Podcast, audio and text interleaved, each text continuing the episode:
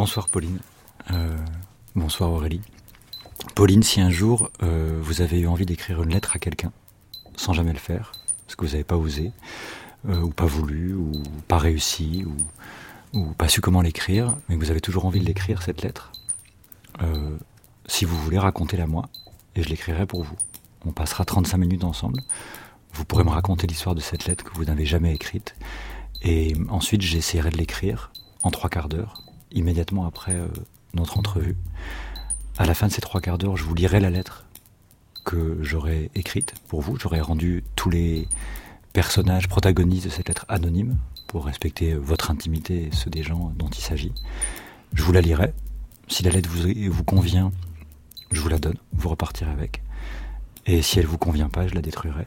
Et si elle vous convient et que vous acceptez, j'en ferai peut-être quelque chose un jour sur un plateau de théâtre.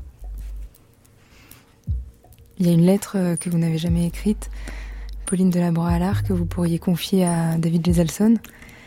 Et eh bien, plus qu'une lettre, euh, j'ai déjà écrit un recueil de lettres euh, que j'ai jamais envoyé et qui s'intitule Missive d'I Miss You. Et c'est des lettres un amour perdu. Donc peut-être qu'un jour je, je confierai ce recueil à David. Il y a beaucoup de personnes, David Geselson, qui vous ont dit euh, jetez la lettre. J'en veux pas, une fois que vous l'aviez écrite. Très peu. Quelques-uns, mais peut-être 5 euh, ou 6 sur 60 pour l'instant. Et vous, il y a beaucoup de lettres euh, que vous n'avez pas écrites? Oui. Enfin, non, plutôt que j'ai écrites, mais que je n'ai jamais envoyées. Oui, beaucoup. Et elles sont où? Elles sont bêtement dans mon ordinateur. Et elles attendent patiemment. Il y a des lettres que vous avez jetées? Pas que je me souvienne. Si, une. Si. Une écrite ou une reçue? Une écrite. Une écrite que j'ai détruite. Et les lettres reçues? Vous les gardez? Ouais. Ouais. Il y en a peu, alors euh, c'est précieux, donc je les garde. Pauline de la Allard, vous jetez ou vous détruisez les lettres parfois? Jamais et j'archive tout euh, de manière complètement maniaque dans des boîtes avec des avec écrit l'année où l'année où j'ai reçu mon courrier, etc.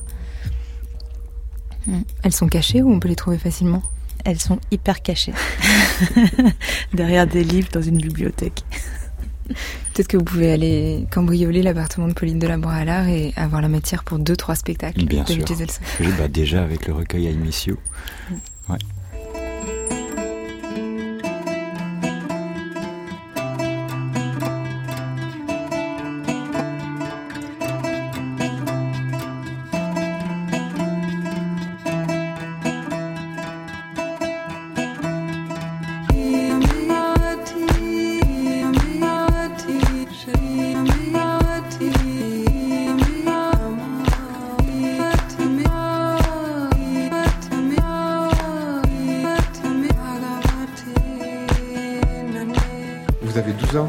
Ouais. Est-ce que vous avez déjà écrit des lettres d'amour qu'on pourrait appeler comme ça ben, Non. Et des lettres Des lettres normales Des lettres. Parce que les lettres d'amour, c'est pas des lettres normales euh, Si, mais c'est particulier. On y dit euh, bah, les sentiments euh, qu'on a. Ben, on les cache. On, les cache. Ah. Où est-ce que ça se cache, les lettres d'amour des fois des cachettes, euh, on pourrait pas trop s'en douter quoi.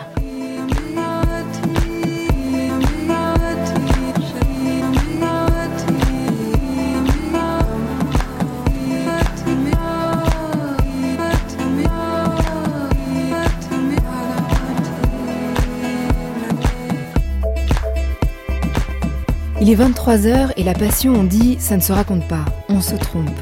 On pense que certaines choses se vivent au-delà des mots, bien au-dessus, bien plus loin, mais quand on les rappelle, les mots, quand on les rend fous, qu'on leur donne la pulsation qu'il faut, le cœur qu'il faut, les battements, et qu'on les laisse courir, alors ils racontent la passion. Pauline de la les a rappelés, souvent on les attrape aussi pour se sauver. C'est son premier roman, elle a tout juste 30 ans, elle a toujours écrit mais dans un journal à soi, destiné à aucun lecteur, rangé dans un tiroir. Et puis, elle a raconté l'arrivée de Sarah dans une vie ce que ça fait, l'impact que ça a. Elle écrit Ça raconte le printemps où elle est entrée dans ma vie comme on entre en scène. Son roman, ça raconte sans cesse, ça raconte dans l'urgence. La narratrice mène une vie de fantôme et Sarah, elle, est vivante, violoniste, bruyante. Elle prend la place et elle devient la passion. Pauline de la Allard cherche la définition des mots. On devrait tous noter une définition le soir pour comprendre la journée qui vient de s'écouler.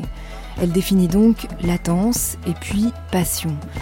Elle décrit la chose qui nous constitue au fond, l'apparition et la disparition des êtres dans notre vie. C'est toujours soudain, toujours scandaleux, violent, il y a ceux qui partent et ceux qui arrivent. Mais là les mots sont faibles. Ils disparaissent et ils apparaissent. C'est là et c'est plus là. Ça n'existait pas et là ça existe. David Geselson, lui, donne les mots à ce qui a été retenu, qui ne s'est pas raconté. Il écrit pour les autres des lettres non écrites. Ça s'adresse à des morts, à des amours. C'est violent et on se rend compte que la violence se raconte, que les mots sont à la hauteur si on les rappelle. Ça se raconte en fait, tout se raconte, il faut juste pouvoir y survivre.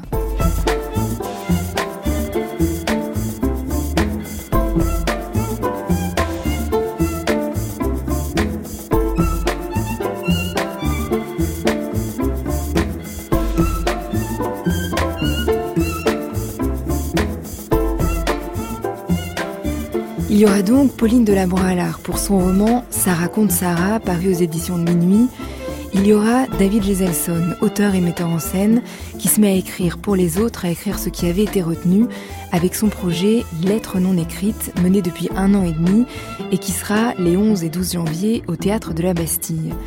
À la musique, Fred Nefché, son nouvel album vient de sortir, il s'appelle Valde Vaqueros.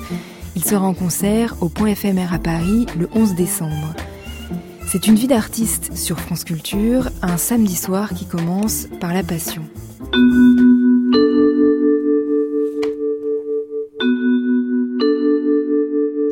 Je vais te lire une citation que tu dois connaître, certainement, qui est, signée Jacques Lacan.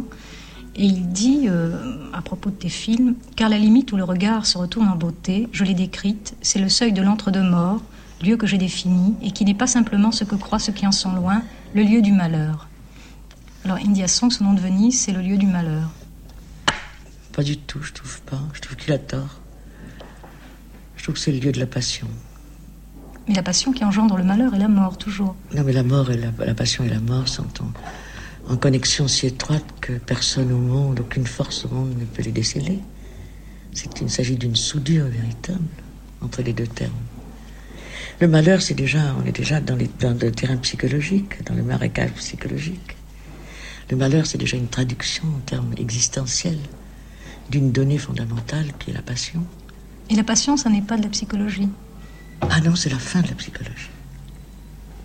C'est-à-dire Et le malheur, c'est là où commence l'imprudence, et où le, le tout va, le jeu. Tu sais, tu sais ce que c'est le tout va? Non.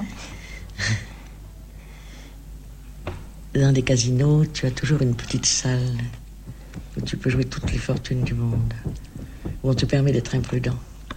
Et c'est le tout va de, l'individu, quoi.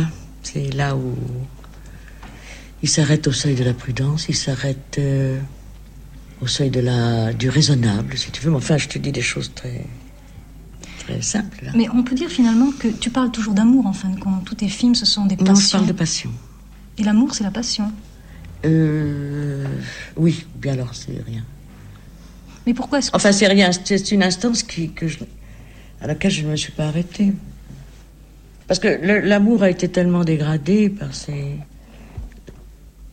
les institutions qui l'entourent, qui l'ont légiféré, si tu veux. L'amour a été tellement dégradé par le mariage, par les économies euh, conjugales, par euh, des vies communes, euh, par la maternité, la paternité les divorces, tu vois, tout ce que, bah, que tu veux faire, c'est une poubelle. Mais la passion, c'est le lieu de l'impossible. Tu peux pas, tu peux plus en parler comme ça. Donc il faut, il faut pour, pour parler de la passion, il faut, faut parler à côté de ça.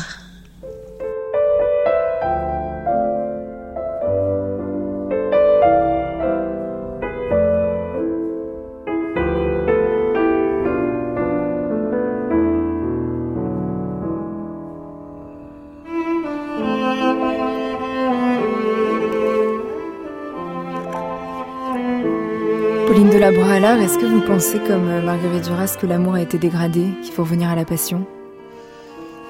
Alors y revenir, je sais pas parce que c'est extrêmement violent, mais en tout cas, oui, je partage complètement son avis sur, sur ce qu'elle dit de l'amour dans la vie, dans la vie moderne qu'on mène.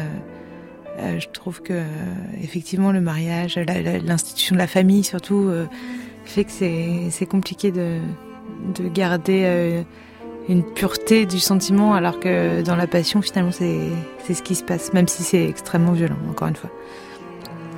La passion, c'est un sentiment sur lequel vous avez travaillé, David Geselson Aussi, plus que l'amour Je sais pas, c'est difficile à dire. Euh, sur euh, des états amoureux, sur des états un peu. Mais ce qu'elle, il y a un truc qui est très beau. Euh, elle cite, on entend citer Lacan, et il y a cette phrase aussi de Lacan qui dit l'amour, c'est donner ce qu'on n'a pas à quelqu'un qui n'en veut pas. Et je réfléchissais avant de venir, je me disais, mais est-ce que ça c'est l'amour ou est-ce que ça c'est la passion? Et je me demande si c'est pas la passion. Hmm. Donner ce qu'on n'a pas à quelqu'un qui n'en veut pas. Voilà. Alors, je sais pas, je trouve ça très difficile à définir. Euh, ce sur quoi on travaille, ce sur quoi on essaye de mettre des mots, mais euh, on essaie de mettre des mots sur des passions invisibles, peut-être, je sais pas. En tout cas, pour elle, c'est pas l'amour et le malheur, c'est plutôt la passion et la mort. Et dans votre livre, Pauline de l'art ça raconte Sarah, qui a écrit en deux parties. Euh, il y a une partie qui est euh, la vie et une partie qui est plutôt la mort.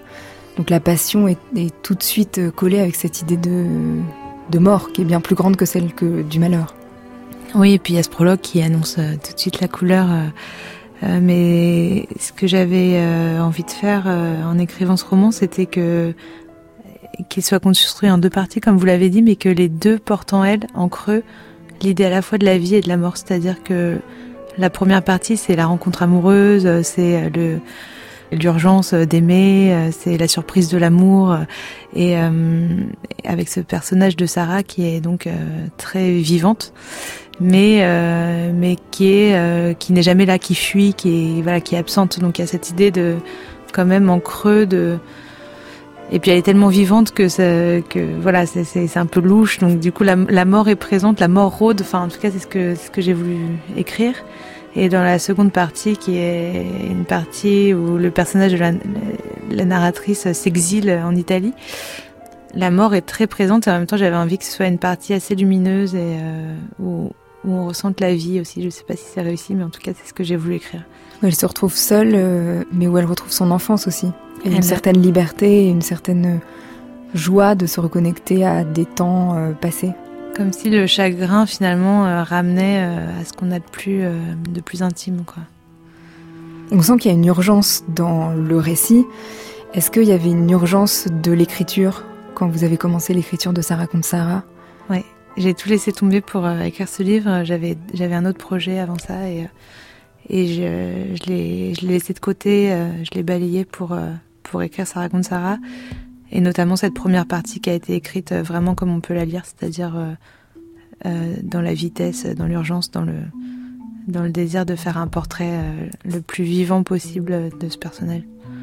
Parce que l'urgence, ça a inventé un langage aussi, ça a inventé le, le rythme de votre langue qui justement on est on est on est euh, c'est haletant euh, et ça ça a créé un, un rythme qui est un peu fou dans la langue dans le langage. C'était prémédité ou euh, c'était lié à cette urgence là bah, Je voulais que que le personnage de Sarah qui a un monde en soi et un, une grammaire à son à sa hauteur quoi. Enfin que,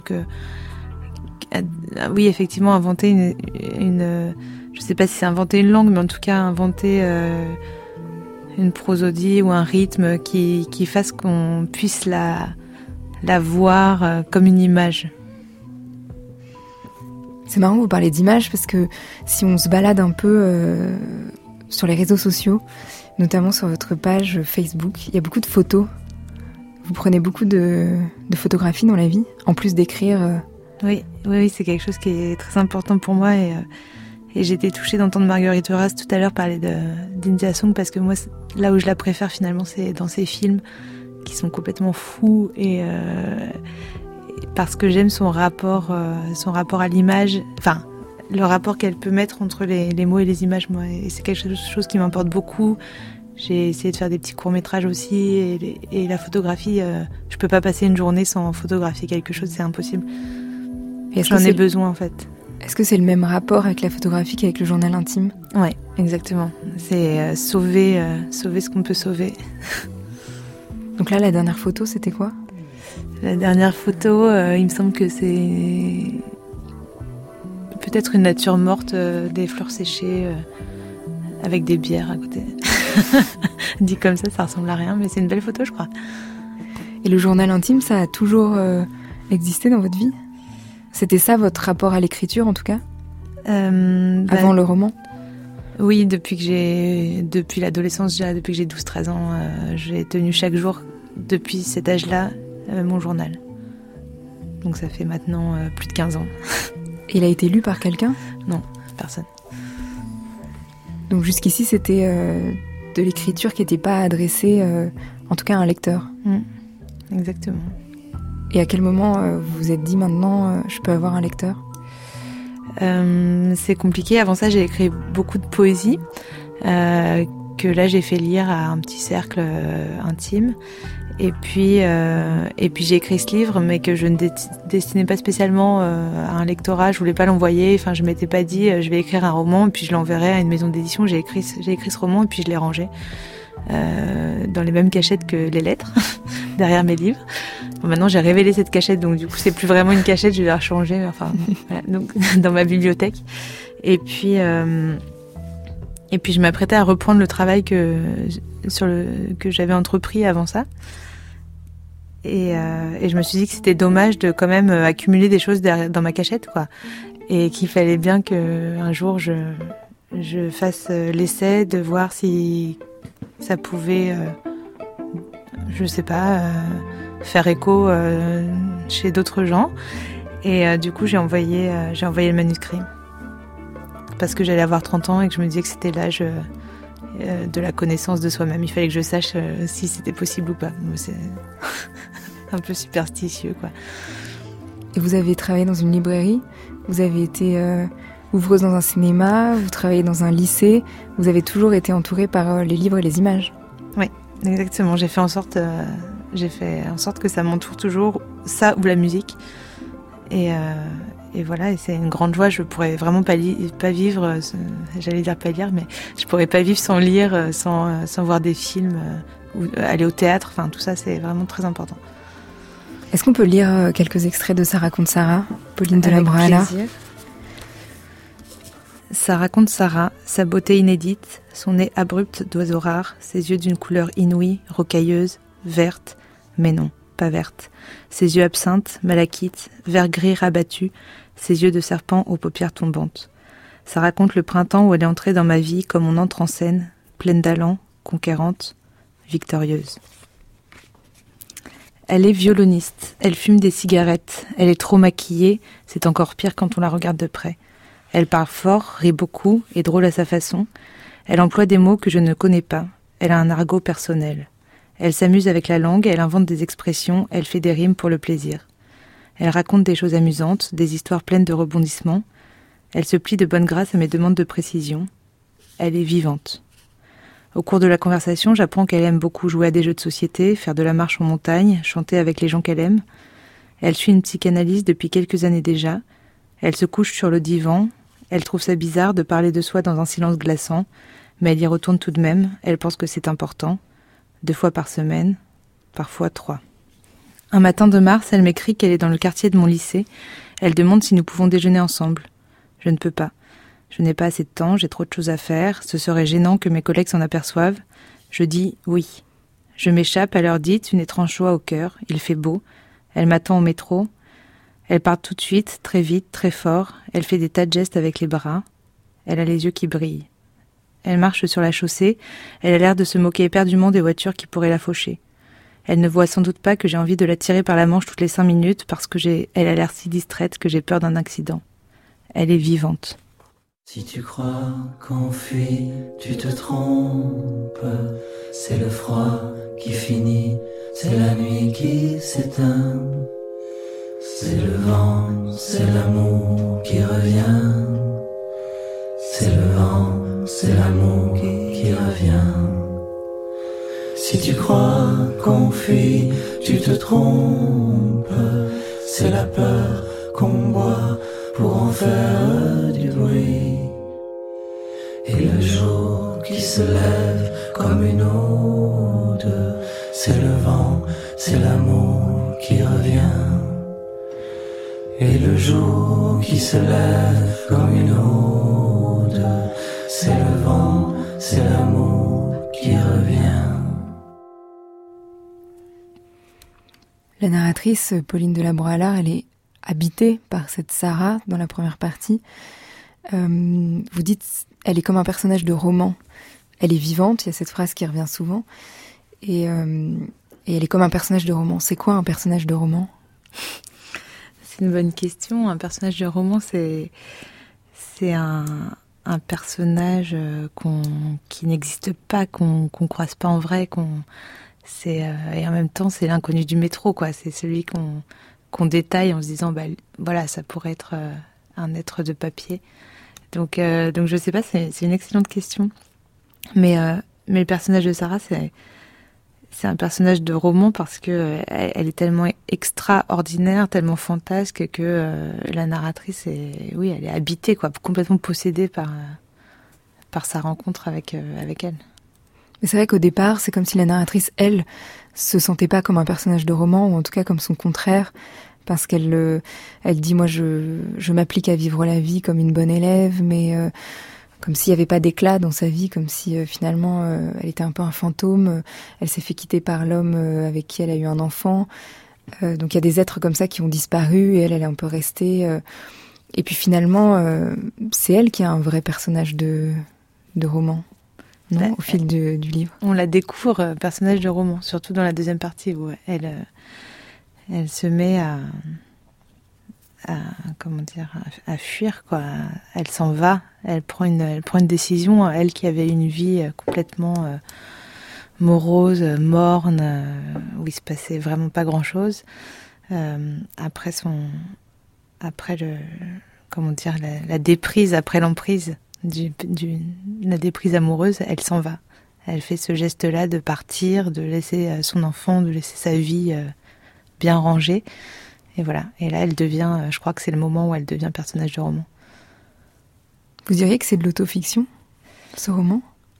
Euh, non, je dirais pas ça, mais euh, il y a des choses qui ressemblent à ce que j'ai pu vivre moi par ailleurs. Mais voilà, ça reste, ça reste quand même. ce qui m'intéressait, c'était de faire, de faire un portrait de femme. euh, euh, de- de- d'inventer ce personnage euh, qui j'avais envie qu'on tombe amoureux euh, du personnage de Sarah etc donc euh, voilà après il se trouve qu'il y a des similitudes. Je suis vraiment allée à Trieste. J'ai vraiment aimé cette ville plus que tout euh, et j'ai essayé de l'écrire que ce soit que la ville soit aussi un personnage. David Geselson, vous en avez rencontré des personnages de romans dans ceux qui vous ont donné des lettres à écrire qu'ils n'avaient pas euh, écrites Parce qu'il y a des histoires qui sont très très fortes, qui pourraient être le départ d'un roman. Ce qui était étonnant, c'est que c'était c'était ni des personnages, euh, c'était des gens qui avaient des histoires euh, qu'ont en fait, je pense, tout le monde. Et c'est ça qui était très bouleversant, c'est de se rendre compte qu'il y avait beaucoup de gens qui avaient des choses non dites, des choses en souffrance, ou des choses euh, non dites pas en souffrance, enfin, qui n'étaient pas des, douleurs, mais qui pouvaient être des joies. Il y en a peu, mais ce dont je me suis aperçu, c'est que les gens gardent en silence des choses folles. Et que oui, ça peut faire. La quasi-totalité de ces histoires pourrait donner lieu à un roman complet. Alors même que ce. Et, et c'est ça qui, était, c'est ce qui est souvent bouleversant dans les rencontres, c'est que c'est des gens bien réels. Et avant ces lettres non écrites, c'était déjà l'histoire d'une passion euh, sur laquelle vous aviez travaillé, David Geselson, avec Dorine. Je dirais que c'est l'histoire, c'est presque une antipassion. C'est-à-dire que c'est justement pas une, c'est peu une passion, c'est un amour, euh, c'est pas un long fleuve tranquille, mais c'est un amour qui dure pendant 58 ans. Et je pense qu'il dure parce qu'il n'est pas passionnel, parce qu'il n'est pas, euh, il est pas euh, ce truc de Lacan euh, que je citais tout à l'heure, quelqu'un qui donne ce qu'il n'a pas à quelqu'un qui n'en veut pas. Il est au contraire, euh, je pense, l'amour de, de, de Gortz, André Gortz et de sa femme Dorine Kerr, un amour où deux personnes se reconnaissent l'un l'autre dans leur désir et dans leur désir de lui dit de se rendre sécure. Il dit on avait compris l'un l'autre qu'on avait une insécurité fondamentale dans le fait d'être au monde et on s'est accroché l'un à l'autre. Euh, elle veut qu'il la demande en mariage, elle lui refuse et elle lui dit si tu ne me demandes pas en mariage et si on ne se marie pas, ça n'ira pas parce que pour que cet amour soit possible entre toi et moi, j'ai besoin de savoir qu'il est possible pour toute la vie. Sinon, c'est pas la peine. Et il réfléchit et il dit bon, d'accord, j'y vais. Mais il n'ose pas le dire dans, dans un livre qu'il écrit en 58. Il ment. Il écrit ce récit, c'est un récit autobiographique. Il dit euh, à ce moment-là, quand Dorine m'a dit ça, qu'elle m'a mis cet ultimatum, je lui dis ok, euh, je ne voudrais euh, jamais te perdre. Et puis dans Lettre à D, il dit en fait c'est pas vrai. J'ai pas dit je voudrais jamais te perdre. J'ai dit je t'aime. Mais j'ai pas osé l'écrire dans mon autobiographie. Et vous êtes parti justement de Lettre AD d'André Gortz avec cette idée au départ d'écrire euh, la réponse de Dorine Oui. Dorine Kerr? Ouais, absolument. Au départ, c'était une idée pas très bonne, je pense, mais je voulais écrire un monologue de réponse, la lettre de. Je voulais écrire la voix de Dorine, qui ne qu'on ne connaissait pas, qu'on pouvait que imaginer. Et j'ai commencé. Il y a beaucoup de, de de choses dans le, le, texte et le spectacle au final qui sont euh, extraits de ce long monologue que j'avais commencé à écrire, un monologue de réponse. Et pourquoi ça marchait pas? Parce qu'en fait, ce que il manquait le couple, alors qu'il ne s'agit que de ça dans les tradés. Et en fait, si j'avais écrit la réponse, euh, j'aurais tenté maladroitement de faire la même chose qu'André Gortz, c'est-à-dire de parler d'une voix. Or, ce qui est beau dans ce qu'il raconte dans les tradés, c'est qu'il parle du fait qu'ils sont deux et que, étant deux, ils peuvent vivre. Et lui dit que sans elle, il ne vit pas. Et c'est pas des mots. Il, il, il se serait probablement suicidé sans elle, et d'ailleurs il ne veut pas lui survivre, et il décide, plutôt que de lui survivre, euh, elle est atteinte d'une maladie incurable, de mourir avec elle. Et ils se suicident ensemble. Mais très vite on avait envie, euh, avec la comédienne Laure Matisse, avec qui j'ai travaillé, et Elios Noël, qui, travaille beaucoup avec moi dans l'écriture des projets, de voir ce couple. Donc on, s'est dit, tiens, et si on essayait de l'inventer, ce couple, à partir des éléments qu'on connaît de, ce que raconte Gord dans les tradés. On va écouter leur voix. André Gortz et Dorine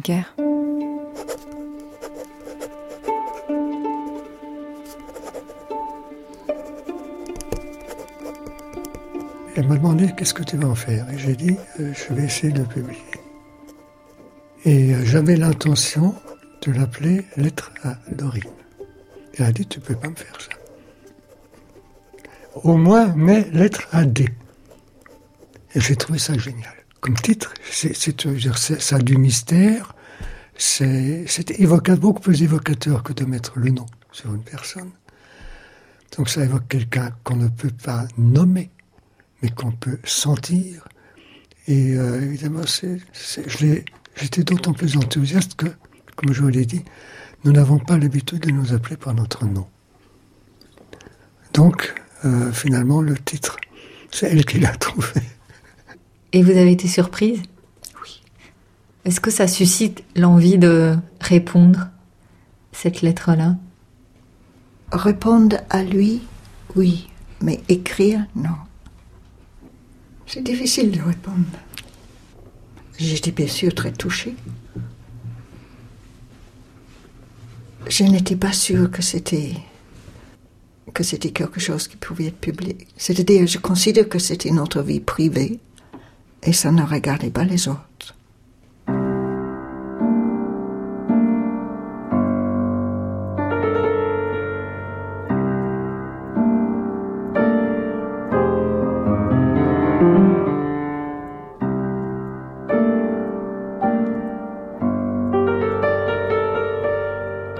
D'entendre leur voix, David Giselson.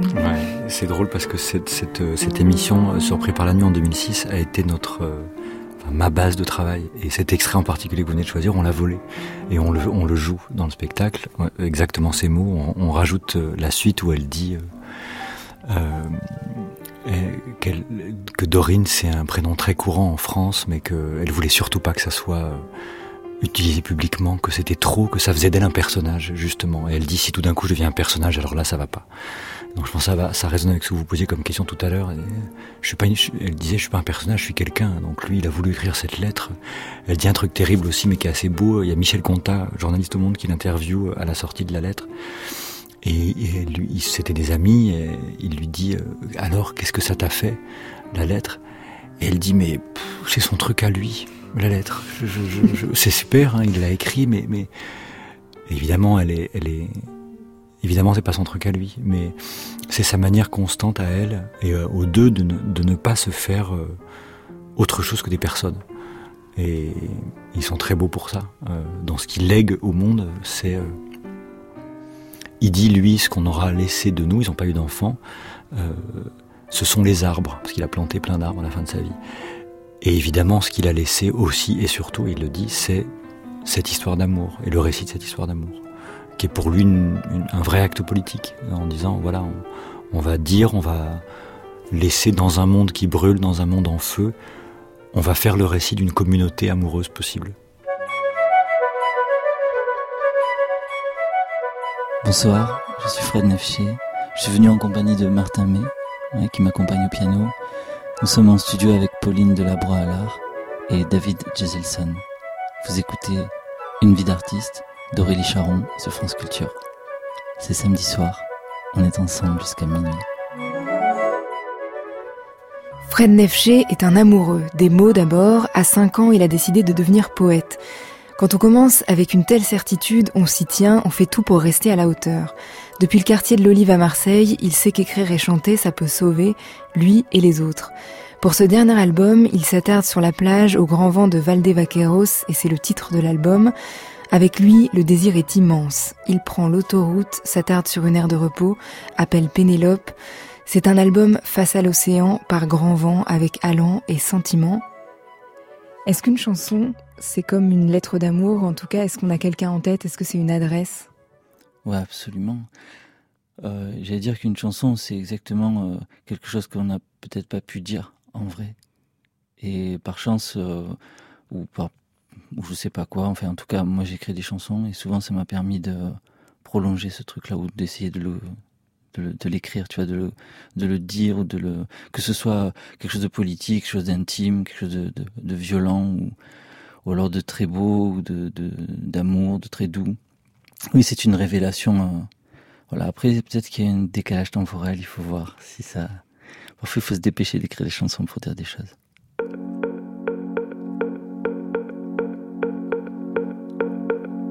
Il n'y a qu'un répondeur au bout du fil, au bout du compte sur les hauteurs de tes cils. Il y a plus d'un Ulysse qui monte au bout du mât, sur tes murs où défilent des rois. Sur tes écrans sirotent des évasions, mijotent des alcools forts ou flottent des abeilles mortes et tous les prétendants. Pénélope,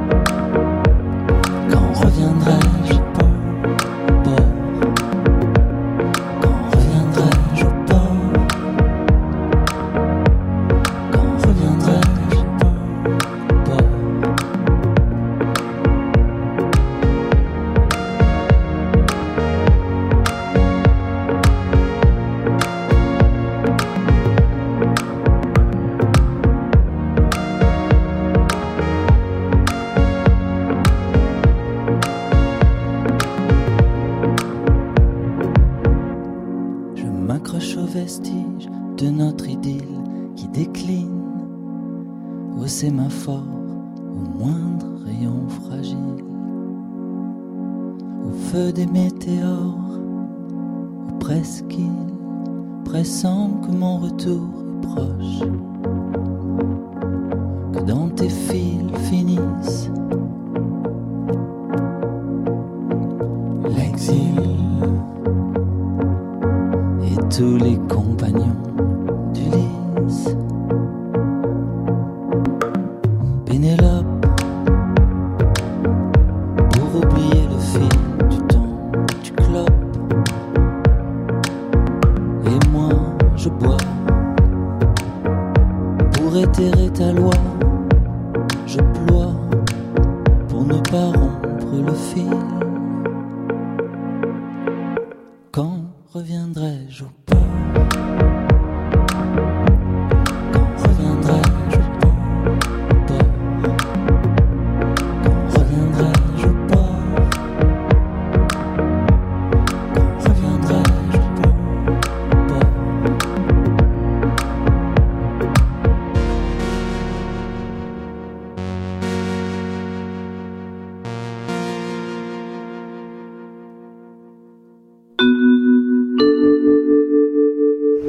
Souvent nécessaire d'écrire et quand ils, le, quand ils le font, ils vont auprès de l'écrivain public et ils lui dictent les mots.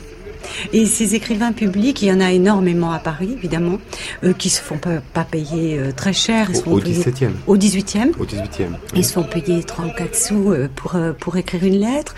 Et ils sont dehors, ils sont en plein air. Et en, en général, ils sont tous réunis autour du, du cimetière des innocents en plein centre de Paris, ce cimetière qui maintenant euh, a disparu. Et hum, je trouve que c'est assez, assez étonnant de voir qu'ils sont dans ce lieu-là, dans, ce lieu de la mort, encore que c'est vrai que la mort et la vie euh, à Paris au 18e euh, se confondent.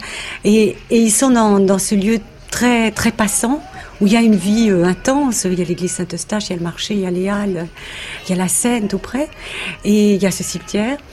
Et c'est là, en fait, que leur clientèle vient. Mais j'y vois une espèce de, de symbolique très, très touchante de ces mots qui sont dits euh, pour survivre aussi, euh, qui sont soufflés à l'écrivain public dans ces lieux-là, qui est aussi quand même le lieu de la mort.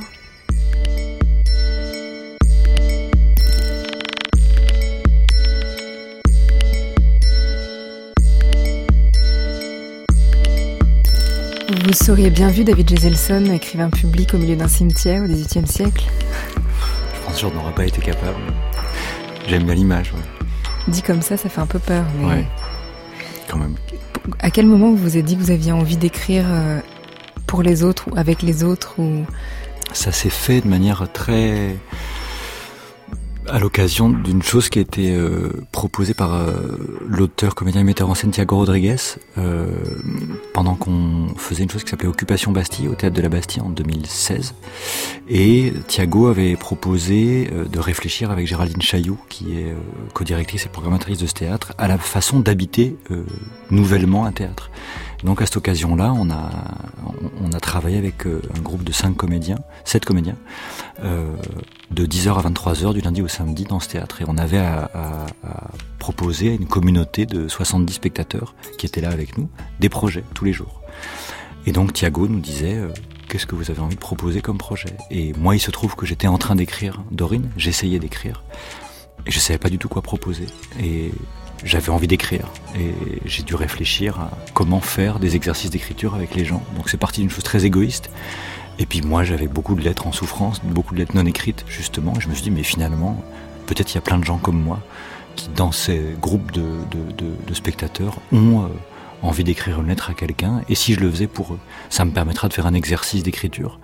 Et puis peut-être que eux, ça leur servira à quelque chose. Donc c'était un égoïsme partagé, le mien allait peut-être euh, rencontrer le leur, et finalement, ça a fait une chose qui était pas tout à fait ce qu'on peut appeler de l'égoïsme, puisqu'on a partagé quelque chose. Et donc j'ai proposé ça à des spectateurs, je sais pas du tout si ça allait marcher, et en fait, euh, plein de gens ont répondu petit à petit. Et, et, chacun avait une lettre non écrite Pas chacun, mais disons que sur les 70, il y en a eu une vingtaine. Et, ça a fait qu'au bout des trois mois, finalement, bah, j'avais une, vingtaine de lettres non écrites. Et euh, Géraldine Chaillot m'a poussé à continuer. Et je me suis dit, elle a raison, il faudrait continuer. Et j'ai continué à développer cet exercice et je l'ai fait dans plusieurs théâtres euh, en France. Euh, qui m'ont invité à le faire sous forme de, de performance où j'écris toute la journée pour des gens. Et hum, en fait, c'est très très réjouissant parce que les lettres sont souvent denses et, et assez souvent tristes, mais se crée une sorte de communauté de mots, euh, MAUX, euh, et mm, la communauté, elle est invisible, il n'y a que moi qui la connais, ou en elle devient visible pour les gens qui viennent écouter ces lettres dites, mais ça donne cette idée que il y a beaucoup de gens qui ont beaucoup de choses à dire et que, qui, qui n'ont pas la place de le faire ou l'occasion de le faire. Et la rencontre dans un lieu de théâtre, ce qui est, ce qui est intéressant, je pense, c'est de se dire, c'est pas seulement d'être écrivain public, c'est de dire que dans un théâtre, des gens peuvent venir donner quelque chose et que les artistes qui habitent le théâtre peuvent en rendre quelque chose à leur tour. C'est cette idée d'échange qui, qui m'est presque plus chère que l'idée d'écrire un public que je saurais pas bien faire. Et pourquoi cette urgence, ou en tout cas ce temps Vous me parlez pendant 35 minutes, je l'écris pendant 45 minutes et après vous la lisez parce que j'ai la sensation, peut-être fausse, que c'est parce qu'on a trop de temps qu'on finit par ne pas écrire les lettres qu'on voudrait écrire. On les pense, on y pense trop longtemps, donc on n'y va pas. On se dit bon, ben finalement, ça sert à rien. Je vais pas lui envoyer. Elle sera pas, elle va pas, me dire je t'aime finalement, ou il va pas me dire je te pardonne, ou elle va pas me dire euh, oui, je reviens, etc. Non, tant pis, je l'écris pas. En fait, je suis en train de m'écrire à moi-même. Et donc on oublie. Mais quand on a une obligation, et moi-même comme auteur, de m'obliger à avoir 45 minutes. Enfin, il y a deux choses. Les 35 minutes. Euh, pour le coup, c'est hérité de la psychanalyse, c'est-à-dire que ça permet vraiment de cadrer et de faire qu'on déborde pas, et donc euh, ça essentialise le moment. Donc les gens doivent, euh, euh, ils savent qu'ils ont que 35 minutes, donc c'est souvent, ils livrent une chose essentielle. Et moi, les 45 minutes, c'est pareil, j'ai pas le temps de tergiverser. Par contre, parfois, je retravaille sur des lettres où j'ai pas réussi, ou elles sont bien, mais elles mériteraient un peu de retravail, mais je m'empêche de retravailler trop parce que je considère pas non plus que c'est un travail fini. Ce sont pas des œuvres littéraires terminées. C'est un, une chose brûlante. Donc euh, euh, après, quand on les fixe au plateau, là, il se passe quelque chose. un jour, on en fera un livre, mais voilà. L'urgence, en tout cas, cette urgence, elle permet d'écrire. Elle me permet à moi d'écrire. Et c'est pas trop lourd de porter la violence des autres? Parce que là, maintenant, il y a un recueil euh, de, de plusieurs lettres qui sont assez violentes. Ouais. Parce que c'est pas pour rien que ça n'a pas été écrit, pas dit. Ouais. J'imagine que c'est pas rien de prendre en charge euh, ces paroles-là. Non, c'est vrai. Là, il y en a une soixantaine maintenant, et il y a eu deux phases en fait. Il y a eu une phase où c'était très réjouissant, parce que justement, il y a cette communauté qui se crée et qu'on se dit euh, ah je suis pas seul. On n'est pas seul à souffrir, ou on n'est pas seul à avoir besoin de dire qu'on aime. Euh. et donc au contraire, ça réjouit beaucoup parce qu'on a l'impression de sortir de, de, de, ce mur de séparation qu'il y a entre les gens. On a l'impression de faire communauté, de faire compassion au sens de souffrir avec. On a l'impression qu'on peut être lié parce qu'on se parle. Et donc il y a eu toute une phase de, où, je fais ces, ces lettres où c'est vraiment très réjouissant. Et puis euh, parfois, on m'a raconté des histoires qui étaient trop dures. Euh, et c'est devenu plus difficile.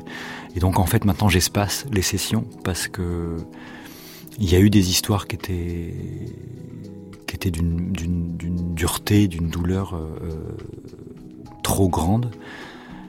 Mais je dois avouer que la plupart du temps c'est très nourrissant parce que ça redonne foi euh, à la nécessité de faire du théâtre et d'écrire.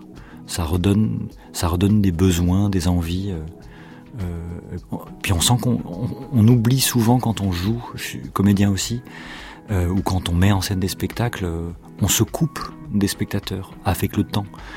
cet exercice-là, il permet de ne jamais les oublier parce qu'on peut rien faire s'ils sont pas là. On peut pas écrire, on peut pas représenter les lettres. Donc ça, ça donne beaucoup de sens.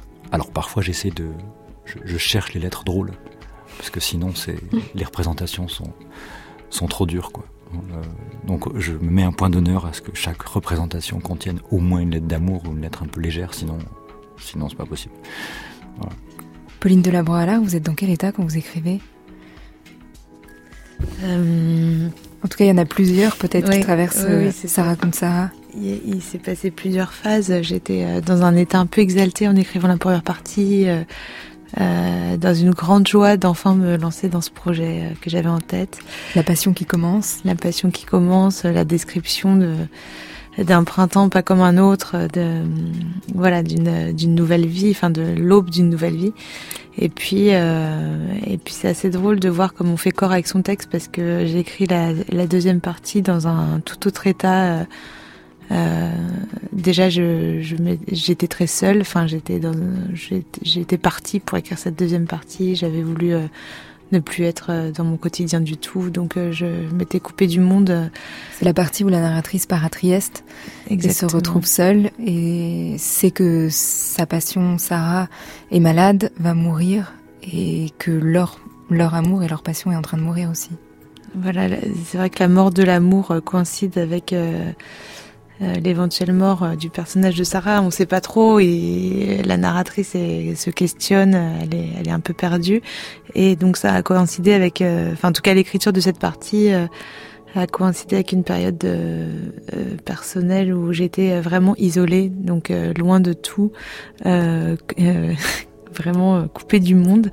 Et donc c'était un autre état. C'était un état physiquement, c'était assez difficile, quoi. J'étais voilà. Ça a duré, ça a duré près d'un mois et c'était compliqué. Et est-ce que vous avez beaucoup retravaillé ou est-ce que l'urgence de, de l'écriture a fait que c'était ça? Bah, C'était un peu comme ça, mais euh, j'ai évidemment retravaillé avec euh, mon éditrice, euh, mais très peu, et puis pas du tout l'ordre du texte, par, par exemple, qui était, qui était lancé comme ça et qui est resté tel quel. voilà, c'était c'était vraiment très ponctuel et sur des, sur des petits points de détail. Peut-être qu'on peut lire une, des lettres non écrites, maintenant écrites, David Geselson. Euh, bonjour Michel. Ouais. Bonjour Michel.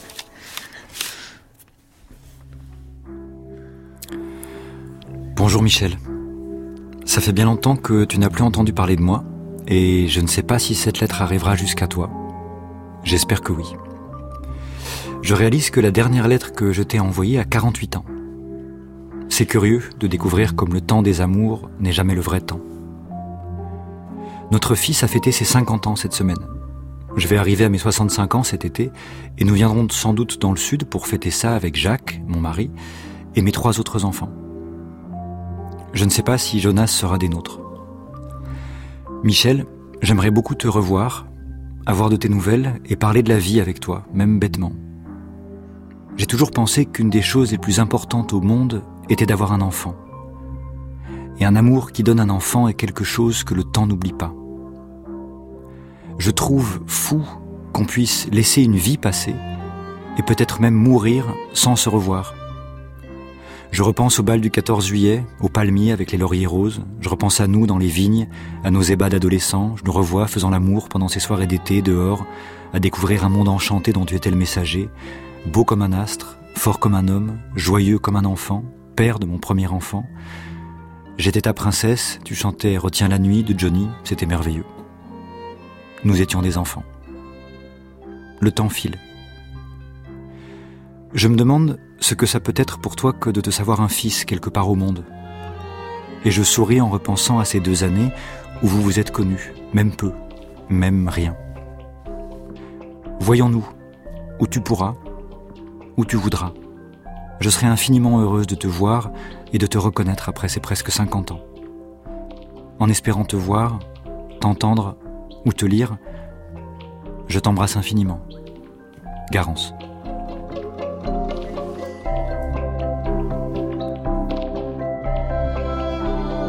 Est-ce qu'une fois qu'elles ont été écrites, certaines ont été envoyées? David de Zelson? À ma connaissance, non. Aucune lettre. Je, je, je, je, pense une, mais je, ça serait difficile de l'affirmer avec certitude. Mais je mets un point d'honneur à ne plus entretenir de relations avec les gens avec qui j'ai euh, passé un moment et pour qui j'ai écrit les lettres. Donc je, je, ne sais pas. Il y a des gens qui m'ont dit qu'ils le feraient. Euh, la plupart des gens, une fois que la lettre est écrite, n'ont plus besoin de l'envoyer. Enfin, c'est ce qu'ils me disent en tout cas une fois que c'est fait, euh, ça va être envoyé au monde, donc euh, ça va. Il y a beaucoup de lettres euh, à des morts, ouais. à des gens disparus. Il y a aussi une lettre à moi-même. Ouais. Il y a aussi des lettres à lire plus tard. Ça veut dire que quelqu'un peut écrire à son enfant quand il aura 20 ans, alors qu'il n'est même pas encore né. Ouais. il y a une notion du rapport au temps qui est très intéressant aussi. C'est souvent écrire trop tard, mais ça peut aussi être écrire avant. Oui, oui, c'est vrai. Mais c'est drôle euh, parce qu'il y a une des lettres que j'ai écrites où je, parle du temps. Euh, j'ai en voyant un spectacle et puis en écoutant euh, un morceau d'une femme qui s'appelle Nina Simone, réfléchi, enfin découvert cette idée que dans le monde occidental, le temps est, est linéaire.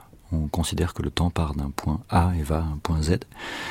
Mais il y a d'autres cultures dans lesquelles le temps est cyclique et dans lequel on considère que le temps est un, est un cercle et que les temps se superposent les uns sur les autres. Et je trouve cette idée très très intéressante et très belle. Et dans ces lettres qui sont écrites, effectivement, il y a, il y a une superposition des temps. Euh, il y a une chose où le, passé inonde le présent de manière euh, très très forte pour la plupart des gens qui ont une lettre qui, a, qui doit être écrite. on ne sait pas dans quel futur cette lettre sera lue, et on peut se demander si le présent ne suffit pas euh, pour que euh, la lettre parvienne à son destinataire. Et je, trouve que l'idée est très, c'est très enrichissant de, de, de, de réfléchir à ça euh, quand on rencontre les gens et qu'on écrit. Ça donne un sentiment qu'il n'y a pas d'utilité, il y a plutôt un partage. Et, Il y a aussi des cultures où le passé est devant et pas derrière. Oui, oui. Il y a cette idée aussi que le c'est euh, un, chercheur en génétique, Svante Pabo, qui a découvert euh, l'ADN de Néandertal. Euh, et il y avait une émission passionnante de Jean-Claude Amizen là-dessus. Et il, il, dit que voilà, cet homme a cherché de l'ADN ancien dans des poussières d'os. Et ce qu'il dit, c'est que le passé survit autour de nous sous forme invisible et sous forme de poussière. Et cette idée que le passé est autour de nous et survit comme des poussières qu'on a sur l'épaule et aussi, moi, une chose qui me parle beaucoup, euh, sans être dans regretter le passé, le souvenir, la mémoire, la souffrance, etc. Mais euh, c'est beau de se dire que qu'on n'oublie pas euh, ce qui nous précède. Le temps est très présent aussi, Pauline Delabroix-Allard, dans votre roman. Ça raconte Sarah et les saisons, les cycles des saisons, le printemps qui revient. Oui, les saisons, les fruits, les les couleurs, les odeurs, enfin tout ce qui fait tout ce qui fait sens, enfin tout ce qui qui fait partie des sens et qui du coup fait sens. Euh, c'est vrai que c'est aussi un un texte, euh, oui sur le bah, pas sur le passé, mais sur euh, en tout cas une comment dire sur comment l'amour s'inscrit en soi. c'est-à-dire que même perdu, il est, il est, il est, il toujours là. Ici on peut pas des années plus tard entendre tel morceau de musique sans, sans songer à la personne disparue, aimée, perdue, évaporée. Enfin voilà, un peu comme un un, palimpseste, enfin quelque chose sur lequel on réécrit tout le temps, tout le temps. Voilà. Donc c'était c'était un peu l'idée de ça, des, du cycle de des nuages qui passent dans le ciel, de, de choses voilà, des saisons effectivement qui qui reviennent, le printemps notamment, qui est... Voilà.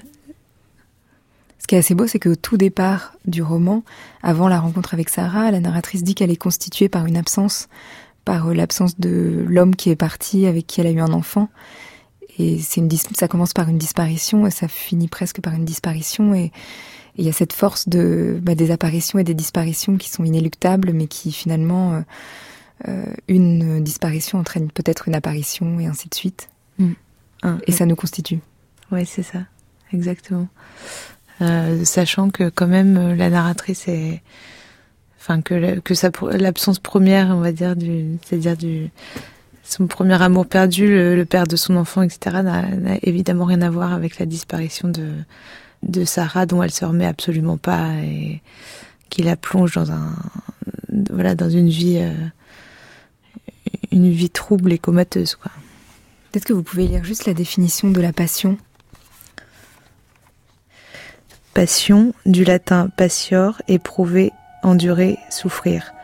Substantif féminin, avec une idée de durée de la souffrance ou de succession de souffrances, action de souffrir.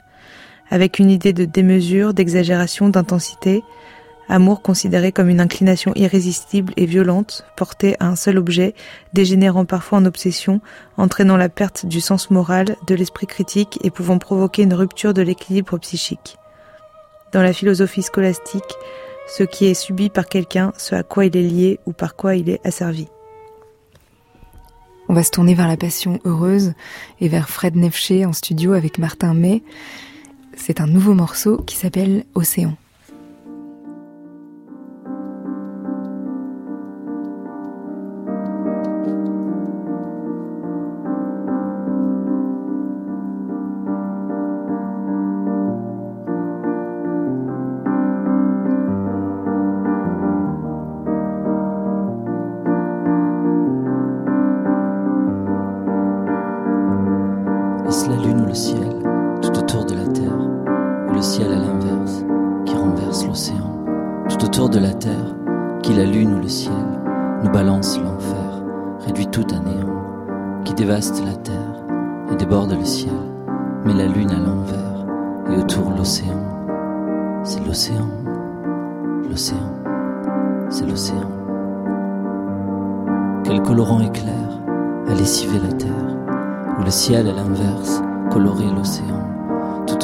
Terre, paradis et enfer ne sont qu'une ombre seule dans un souffle plus grand qui dévaste le ciel, réduit tout à néant, inonde l'atmosphère, met tout sous l'océan. C'est l'océan, l'océan, l'océan, l'océan, c'est l'océan, l'océan. Est-ce la lune ou le ciel, tout autour de la terre, ou le ciel à l'inverse, qui renverse l'océan, tout autour de la terre, qui la lune ou le ciel nous balance l'enfer, réduit tout à néant, qui dévaste la terre et déborde le ciel, met la lune à l'envers et autour l'océan. C'est l'océan, l'océan, l'océan, l'océan, c'est l'océan, l'océan. Quel colorant éclair, Quel colorant éclair la terre, la terre. le ciel à l'inverse, colorer l'océan, tout autour de la terre, tout autour de la paradis terre. et enfer, ne sont qu'une ombre seule, dans un souffle plus grand, qui dévaste le ciel, réduit tout à réduit tout à inonde l'atmosphère, met tout sous l'océan, c'est l'océan, l'océan, l'océan, c'est l'océan, l'océan, c'est l'océan.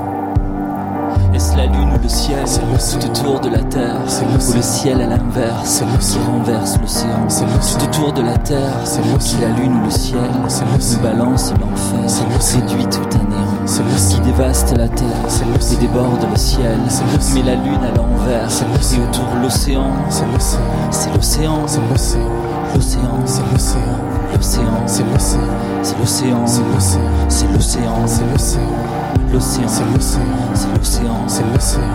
L'océan, c'est l'océan, c'est l'océan.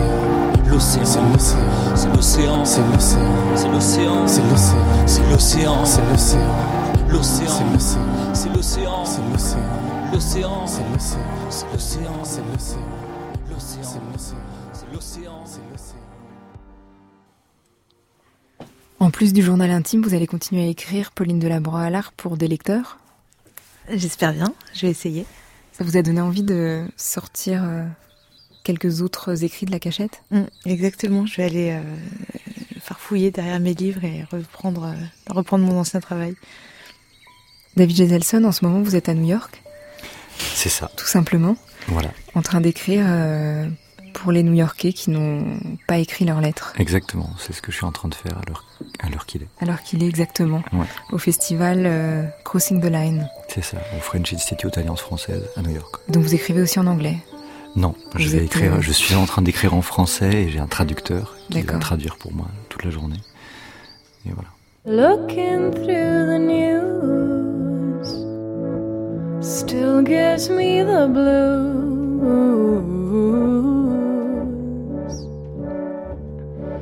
We need more time.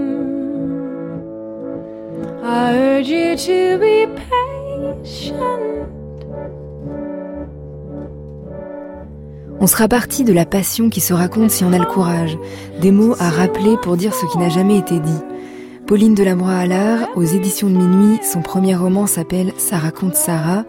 David Geselson, son projet des lettres non écrites sera au théâtre de la Bastille les 11 et 12 janvier prochains, avant le 6 octobre pour la Nuit du Monde autour de l'amour au Bouffe du Nord, lecture et discussion. Fred Nefché, le nouvel album s'appelle Valdevaqueros, il sera en concert au Point éphémère à Paris le 11 décembre. Avant la nuit, je dis merci à Inès Duperron pour la préparation de l'émission, Merci à Delphine Lemaire pour la réalisation et à la technique ce soir. Merci à Stéphane Desmond et Emmanuel Armingue. Vous écoutez France Culture, il est presque minuit.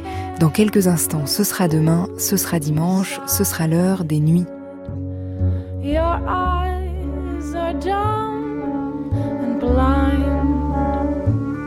Your mind's troubled kind. But this time there's no quickening punchline.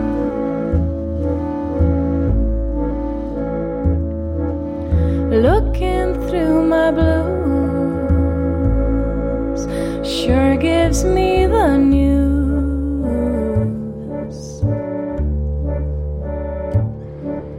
If all you need is love. Then why collect such 转。